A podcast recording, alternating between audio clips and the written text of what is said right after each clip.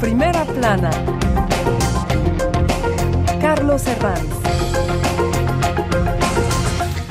Bienvenidos en Primera Plana, un programa de Radio Francia Internacional y de France 24. Esta semana ponemos el foco en el conflicto entre Israel y Hamas, pero lo hacemos con luces largas para ver cuál puede ser el futuro político de la Franja de Gaza y de qué factores va a depender. Para ello nos acompañan en, este estudio tres invitados y uno a distancia. Les presento ya a Isabel Galí, corresponsal de TV3 de Cataluña aquí en Francia, que fue corresponsal en Oriente Medio. Bienvenida. Gracias, buenos días. Matías Arraez es periodista de la cadena Public Senat aquí en Francia. Bienvenido, Matías. Buenos días, Carlos. Pascal Drouot, experto en relaciones internacionales, que no solo ha escrito sobre el conflicto, sino también nos va a aportar la mirada de América Latina. Bienvenido, Pascal. Muchas gracias. Y en duples desde Tel Aviv, nuestro corresponsal Daniel Blumenthal. Buenos días. Gracias, Carlos. Buenos días. El horizonte del conflicto en Oriente Próximo y nuestro asunto en primera plana. ¿Cuál será el futuro de Gaza tras la guerra? La administración de la franja del día después inquieta a la comunidad internacional. Ya evocó Kamala Harris estos días el liderazgo de una autoridad palestina revitalizada. Falta le hace revitalizarse en momentos en que crece el respaldo a Hamas en Cisjordania. Y además, no son pocos los que expresan sus dudas sobre la capacidad de la autoridad palestina para gobernar Gaza. Una franja sin el control de Hamas y sin la ocupación de Israel es también lo que desea la Unión Europea. Y del otro lado, ¿Puede Netanyahu sobrevivir a esta guerra? Hoy analizamos no solo el horizonte del conflicto, sino también qué ondas deja aquí en Europa, especialmente en Francia, lo vamos a ver, y en América Latina. Repasamos lo que dice la prensa. Diario Haaretz explicaba esta semana cómo Israel preparaba su operación en suelo en el sur de la franja. New York Times. Ningún lugar de la franja es ya seguro para refugiarse. Aquí en Francia, la mirada del diario Le Monde, la huida hacia adelante de Netanyahu, dice el rotativo francés que el primer ministro israelí está obsesionado con su supervivencia política sin proponer ninguna salida para Gaza. Lo vamos a hablar también hoy en el programa. Bueno, Isabel, ¿cómo va a ser el día después de Gaza y de qué factores va a depender su futuro político? El futuro político es muy incierto en esos momentos porque nadie sabe muy bien cuándo va a terminar esta guerra. En todo caso, como tú ya apuntabas, evidentemente yo solo visualizo la autoridad palestina como entidad política que pueda encargarse de la gestión de Gaza en el futuro, pero tampoco vamos a, vamos a saber hasta que termine esta guerra cómo va a quedar la franja. Hay una parte muy importante de reconstrucción, no solo física, sino también moral, eh, de, de, toda la gente que vive ahí, que va a ser de ellos, quién se va a cuidar de ellos y la UNRWA va a continuar, evidentemente, apoyando cómo, cuál va a ser el papel de Naciones Unidas. Hay un montón en esos momentos de preguntas eh, que no tienen respuesta, básicamente porque este conflicto todavía no ha terminado y no sabemos hasta dónde quiere llegar Israel en la franja de Gaza. Claro, certitudes tenemos pocas. Lo que podemos es lanzar la pregunta e intentar subrayar algunos factores que nos ayuden a entender por dónde pueden ir los tiros. Matías. Sí, yo creo que mientras no tengamos muy claro quiénes serán los interlocutores, es decir, si habrá una o no una autoridad palestina y sobre todo si, si esa autoridad será reconocida tanto por Israel como por la comunidad internacional, mm. yo creo que no tendremos muy claro si habrá perspectiva política muy clara. Pascal. Pues creo que ahora, y lo dijo uh, Lloyd Austin, el secretario de Defensa, mm. la temática es sumamente, es cierto que estamos en tiempo de guerra, operaciones, pero por supuesto ya hay signos de alerta para el después. Y lo que dijeron los norteamericanos haciendo alusión a una victoria táctica, pero ojo con una derrota estratégica, creo que ahí sí se pone el dedo sobre justamente lo que va a venir. Hoy estamos en este tiempo de guerra que se agrega y, y completo lo que dice Isabel. A mí se me parece como una, una, una guerra de guerrilla. La, el aspecto armado, operacional, pero también obviamente el futuro y eh, el, los cerebros y eso va a condicionar el futuro. Tenía, eh, tenía justo apuntado esa frase del secretario de Defensa de Estados Unidos que tiene claro eh, Lloyd Austin que la, la, victoria militar táctica le sucederá una derrota estratégica si Israel sigue maltratando a la población palestina. Luego vamos a hablar de ello. Ahora nos vamos a Tel Aviv. Daniel Blumenthal, ¿cómo son las posiciones internas del gobierno israelí sobre el futuro de la guerra y sobre qué hacer con Gaza tras la guerra? ¿Hay muchos disentimientos? Inicialmente el gobierno declaró que el objetivo de la guerra era erradicar a Hamas de Gaza y ante las presiones populares por la liberación de los secuestrados, también ese objetivo fue considerado primordial. Pero el gobierno de Netanyahu, al que se sumó el partido centrista encabezado por el ex jefe del ejército Benny Gantz, no ha determinado qué pasará en Gaza una vez concluidas las maniobras bélicas. El ala de extrema derecha del gobierno quiere que Israel regrese a colonizar Gaza. Netanyahu declara que ello no ocurrirá, pero que Israel creará un cinturón de seguridad y mantendrá una presencia militar en Gaza para imposibilitar el regreso de Hamas. Hay una gran confusión respecto a qué pasará el día que termine la guerra que Gaza pase a ser controlada por fuerzas internacionales o por fuerzas panárabes o por la autoridad palestina parecen todas poco probables, de modo que por ahora no hay una solución a la vista y es evidente que el gobierno no tiene un plan elaborado. No tiene un plan elaborado. Eh, bueno, la ofensiva de Israel en el sur de Gaza lo que te está también poniendo a prueba es la capacidad de influencia de Estados Unidos. De fachada para afuera hay apoyo, pero entre bambalinas a Biden hay cosas que no le están gustando. Biden tiene elecciones, hay una parte joven de su electorado muy crítica con la cuestión humanitaria en Gaza. Eh, quizá la, la pregunta, Matías Isabel, es hasta qué punto Washington puede contener a su aliado. Mm, Washington puede, y de hecho lo está haciendo, y diría que casi suerte que lo está haciendo, porque esto ha puesto algunos límites a la ofensiva israelí sobre Gaza. Pero es cierto que Biden está jugando un poco con fuego eh, porque está encontrando disensiones dentro del Partido Demócrata, incluso dentro del Departamento de Estado. No sé si se recuerdan este memorándum interno que salió a la luz de algunos diplomáticos diciendo uh, hay que dejar de bombardear a civiles de una forma tan evidente porque esto va a pasar factura a Biden. Hay que recordar, por ejemplo, que Biden ganó en Michigan, eh, que es un estado SWIFT, eh, por muy pocos votos, un estado donde hay una población musulmana importante y tiene que también uh, tener en cuenta estos factores si quiere ganar las próximas presidenciales. Eh, en todo caso, las críticas internas están en Estados Unidos. El debate eh, está en, la opinión pública, también en la cuestión eh, de las universidades. Eh, hay mucho debate eh, sobre lo que está haciendo Israel, sobre este apoyo incondicional que se le está dando, pero es cierto que de momento Biden controla a Israel hasta cierto punto. está controlando sobre todo la parte extrema, pero en el fondo le está dejando hacer su campaña propia en Gaza sin demasiadas oposiciones. Lo que pasa es que esos votantes demócratas los necesita de cara a 2024 y eso lo tiene muy en cuenta Biden está, está empezando a ver el riesgo ah. de que su uh, política tan pro-israelí no le pueda pasar factura, efectivamente. Vamos viendo también los ecos en Estados Unidos, pero también aquí en Francia, Matías, porque Francia sufrió hace unos días un nuevo atentado con cuchillo en el que murió un turista alemán cerca de la Torre Eiffel. El atacante, fichado por radicalización, dijo que no soportaba la muerte de musulmanes en Palestina.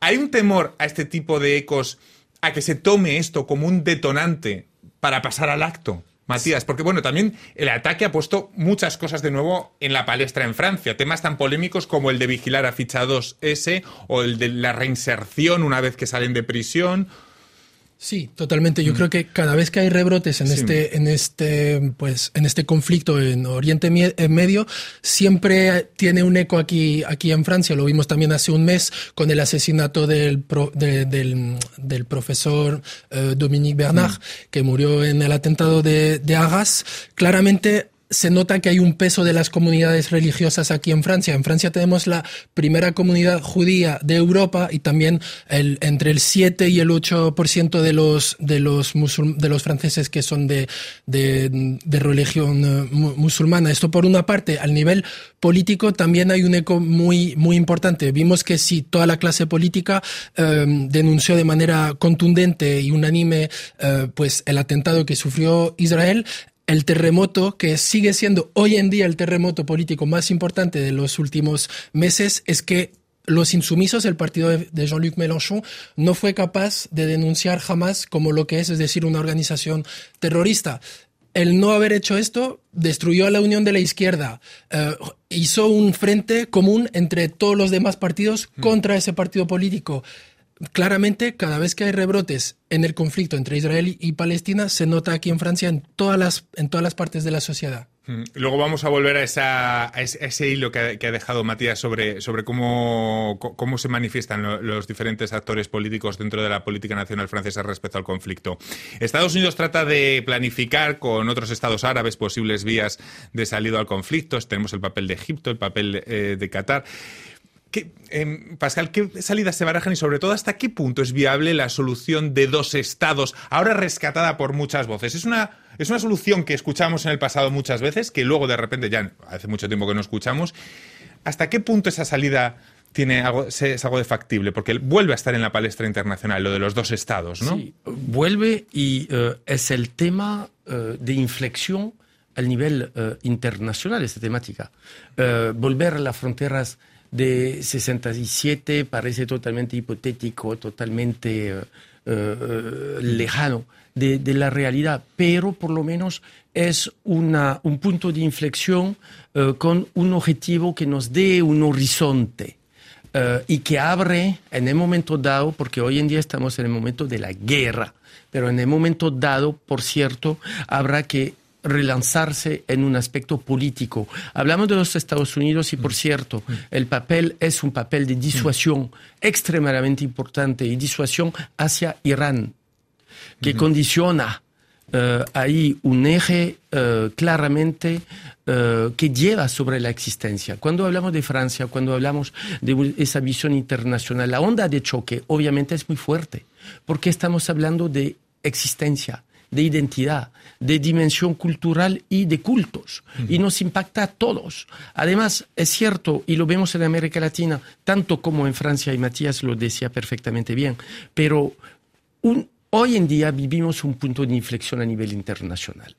Y lo vivimos y estamos a ver a dónde va a caer la moneda. Pero, por cierto, el amalgama sobre este frente de guerra hoy en día, como lo es desde uh, decenios, uh, es uh, un, un, un, frente que maniqueísta. Sí, sí, donde no claro. hay discusión. Donde no hay, sí, los grises se pierden completamente. Eh, Voy a preguntar al corresponsal por Netanyahu a vuelta de pausa sobre su futuro político, pero antes, cuando el gobierno israelí habla, Isabel, de erradicar jamás, ¿esto es un objetivo de erradicarlo en Palestina, en otros lugares también, solamente a su brazo militar, erradicar jamás como movimiento, como ideología? ¿A qué se refiere? Bueno, ¿A qué eh, creemos que se puede referir? Evidentemente ellos quieren erradicar jamás lo máximo posible. Jamás está en Gaza sobre todo, pero también está en parte de la sociedad cisjordana y ellos mismos saben que esto eh, es muy difícil que, que, ocurra porque tú puedes descabezar a, a, los líderes políticos, por ejemplo a Yahya Sinuar, que es la persona que en ese momento está más buscada en Gaza y muy probablemente esta ofensiva en el sur de Gaza no terminará hasta que Israel lo haya matado, pero después pueden salir 10 líderes más, tanto en Cisjordania, que ya existen algunos en prisión, como en Gaza. Y hay que tener en cuenta una cosa, y es que jamás también ejerce un papel de control de grupos más extremistas, tanto en Gaza como en otros lugares de Cisjordania. Eh, jamás ha sido a lo largo de estos últimos 20 años un interlocutor válido para el gobierno israelí. Y Ahora no es el momento, evidentemente, con estos líderes, pero puede volver a ser un interlocutor. Vamos a hacer aquí una breve pausa, volvemos enseguida aquí en primera plana. Hasta ahora. RFI, la selección del mes. Rafael. Tu dis que les mots d'amour ne servent à rien, qu'on devrait vivre sans penser à demain, qu'on n'a pas le temps du malheur, qu'on n'a pas le temps pour le malheur. Mokuyate et Gabi Hartmann.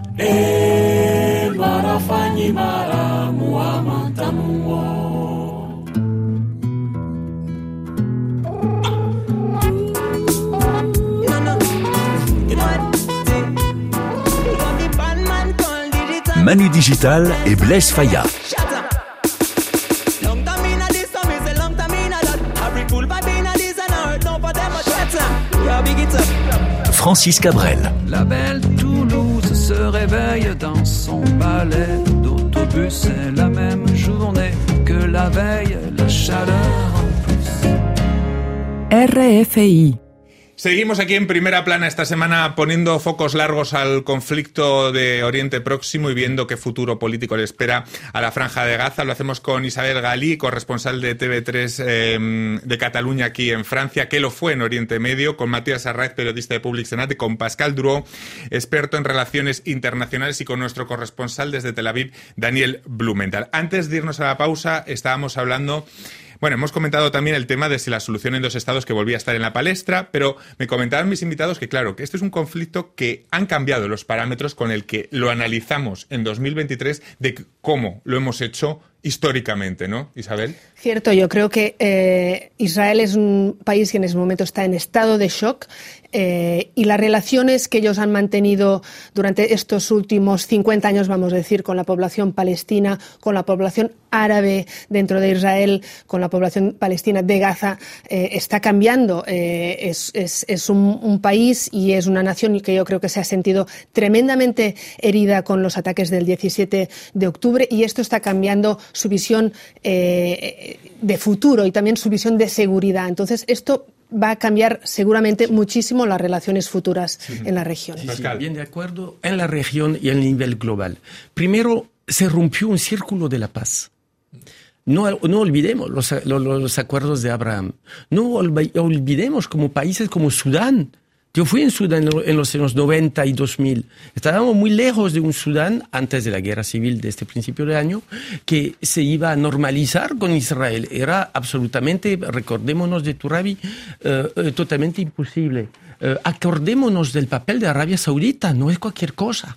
Es, son cosas fundamentales. Entonces, se rompió un círculo de la paz, pero como muy bien dice Isabel, todo eso introdujo un tiempo nuevo, tanto en los actos operacionales, de, de, guerra, una visión regional, pero lleva también sobre una cierta visión del mundo, una filosofía humana.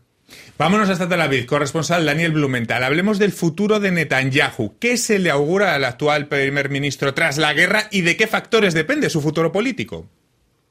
Hasta antes del alto el fuego, eh, los censos de opinión indicaban que casi el 80% de la población pedía la renuncia de Netanyahu parte que renuncie ya mismo y parte en el minuto que finalice la guerra.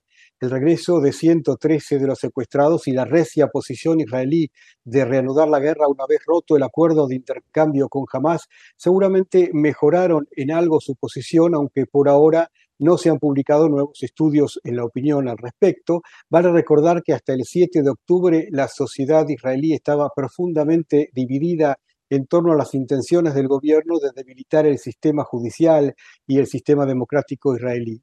Pocos días atrás se reanudó el juicio del Estado contra Netanyahu por tres cargos de corrupción y el público ve en medio de la guerra, la más prolongada de Israel en 75 años, que el primer ministro está ocupado en hacer política interna, repartiendo presupuestos sectoriales millonarios para salvar a su coalición de gobierno.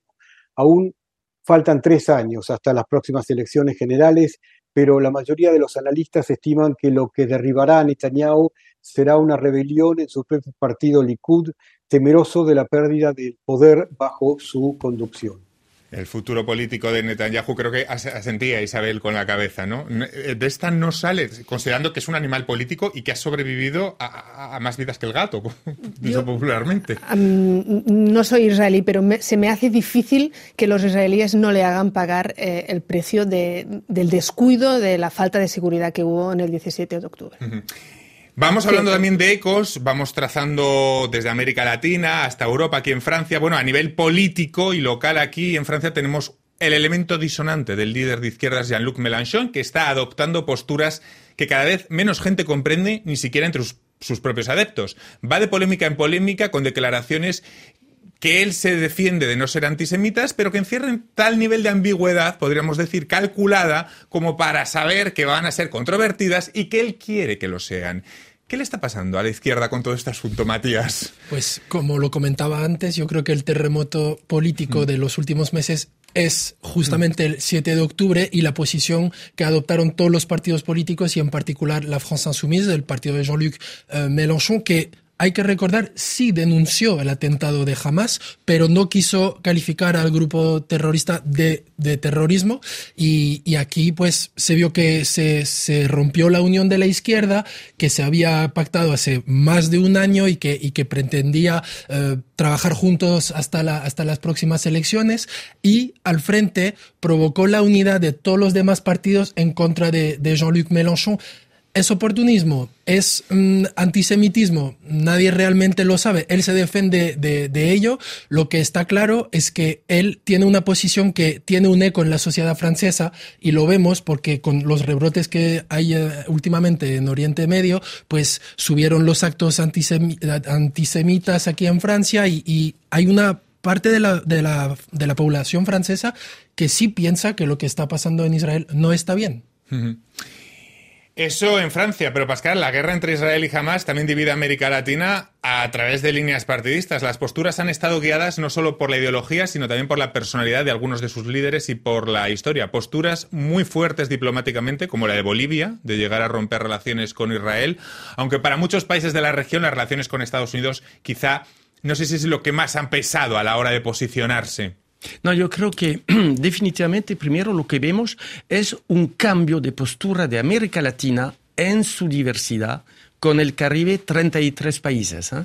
33 realidades diferentes, 33 historias, pero vimos que durante la guerra y desde la guerra Rusia-Ucrania adoptó globalmente no pienso en Costa Rica, que tuvo una posición muy clara, por ejemplo, eh, de, apoyo a Ucrania, pero adoptó una neutralidad, ponemos. Y un menor interés que ahora, ¿no? Y menos interés porque parecía más bien, y parece más bien un debate, una guerra en el occidente, del occidente y con el margen del occidente. Bueno, es una falsa neutralidad porque también cuando la comandante del South Command eh, de los Estados Unidos, la general Richardson, pidió a los países que tienen material eh, ruso militar, eh, no, no, contestaron ningún país de América Latina. Pero aquí sí, América Latina quiso volver en el centro de la actualidad internacional, adoptando posiciones muy claras pro o en contra de Israel. También es cierto que hay unas poblaciones judías y palestinas importantes en América Latina, en Chile, en Centroamérica. tienes razón, y, pero esa posición justamente lleva primero sobre realidades nacionales. Argentina eh, Javier Milei incluso lanzó la idea de que se iba a convertir eh, al judaísmo. Argentina que sufrió atentados en los, en los 90, comprometiendo, por cierto, a Irán. Pero Bolivia que rompió eh, los tweets de Gustavo Petro, que lanzó tensiones que abrió tensiones con eh, Israel, que es uno de los principales proveedores de material de defensa de Colombia. Eh, el, el tuit de Nayib Bukele, haciendo referencia a sus orígenes palestinas para mejor condenar el acto de, del Hamas abiertamente movimiento terrorista y haciendo referencia a realidad nacional él hacía referencia a las maras, Gustavo Petro hacía referencia a momentos de conflicto interno. Es decir, que en América Latina mucho se han nutrido desde la realidad combates internos, porque es cierto que América Latina, y concluyo con eso, está muy sensibilizada a los temas de liberación, a los temas de conflicto interno, de guerrilla, y así se percibe esa guerra. Vamos a volver al Próximo Oriente, analizamos la onda expansiva del conflicto en América Latina, aquí en Europa, pero también en otros lugares donde la relación es aún más directa, completamente directa, Cisjordania. Tel Aviv, Daniel Blumenthal, el territorio ocupado de Cisjordania vive su mayor espiral de violencia desde la segunda intifada. Hay proliferación de grupos armados palestinos y violencia de colonos agitados por miembros radicales del gobierno de Netanyahu en medio de una declinante administración de la autoridad palestina. ¿Se tiene la sensación de una Cisjordania en guerra que ya da pasos hacia un abismo? Israel trató de catalogar la guerra en Gaza como una guerra contra Hamas y no contra los palestinos. Eh, pero jamás está también en Cisjordania, eh, tanto como fuerza de oposición a la ocupación israelí, como oposición al partido al-Fatah, encabezado por Mahmoud Abbas y que controla la Autoridad Nacional Palestina. De modo que el ejército israelí combate a Hamas también en las ciudades de la autonomía palestina y en muchos casos con la cooperación de las fuerzas de seguridad palestinas de la ANP. Los choques del ejército con células armadas de Hamas son diarios y violentos. Eh, está, además la violencia de colonos agitados por miembros radicales del gobierno de Netanyahu, como tú lo habías eh, mencionado, Carlos, que agudiza los enfrentamientos y la inestabilidad. Por otra parte, Israel ya está en guerra en dos frentes, contra Hamas en Gaza y contra Hezbollah, el brazo armado de Irán en el Líbano, a lo largo de la frontera norte, y trata de contener la situación para que no se abra también un frente desde el este, desde Cisjordania.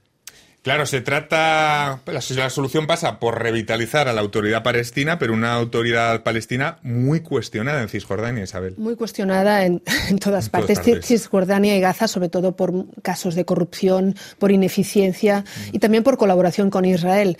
Eh, pasa que Revitalizar significa sobre todo cambiar de líderes. Hay que pensar que Mahmoud Abbas está ahí desde hace 17, 18 años y, que no da paso a, otras nuevas generaciones. Lo que le pasa a la autoridad palestina es que ha perdido sobre todo el respeto de los jóvenes que se están uniendo a grupos que la autoridad palestina ya no controla, como los eh, Lions uh, Den en Nablus, por ejemplo, o con la yihad islámica en Jenin. Eh, entonces es Israel quien vuelve a tomar eh, cartas en el asunto y mm, los va a buscar ahí donde están esos grupos. Esto está reactivando efectivamente la guerra, directamente la guerra en, en Cisjordania, cosa que es muy peligrosa y en todo caso hay que decir que la población palestina en Cisjordania que anhela la paz y que valora la paz con la que ha estado viviendo. Es una paz relativa, ¿eh? porque su día a día es muy complicado, la, ocupación es muy complicada, pero ve mm, con mucha preocupación todo ese conflicto porque los colonos ya son una segunda fuerza de choque eh, y hay un enfrentamiento abierto, porque hay que pensar que hay carreteras en las que conviven, ciudades en las que conviven y ese choque puede ser eh, mucho peor que lo que se ha visto en Gaza. Y no solo eso, sino que eh, estos grupos armados no los controla la, autoridad palestina y pueden volver a, realizar actos terroristas. Me quedo sin tiempo para más. Muchísimas gracias Isabel Galí, Matías Arraez, Pascal Duro y a nuestro corresponsal Daniel Blumenthal desde Tel Aviv. Ha sido un placer estar con ustedes en este tiempo. Volvemos la semana que viene. Muchas gracias en primera plana. Thank you.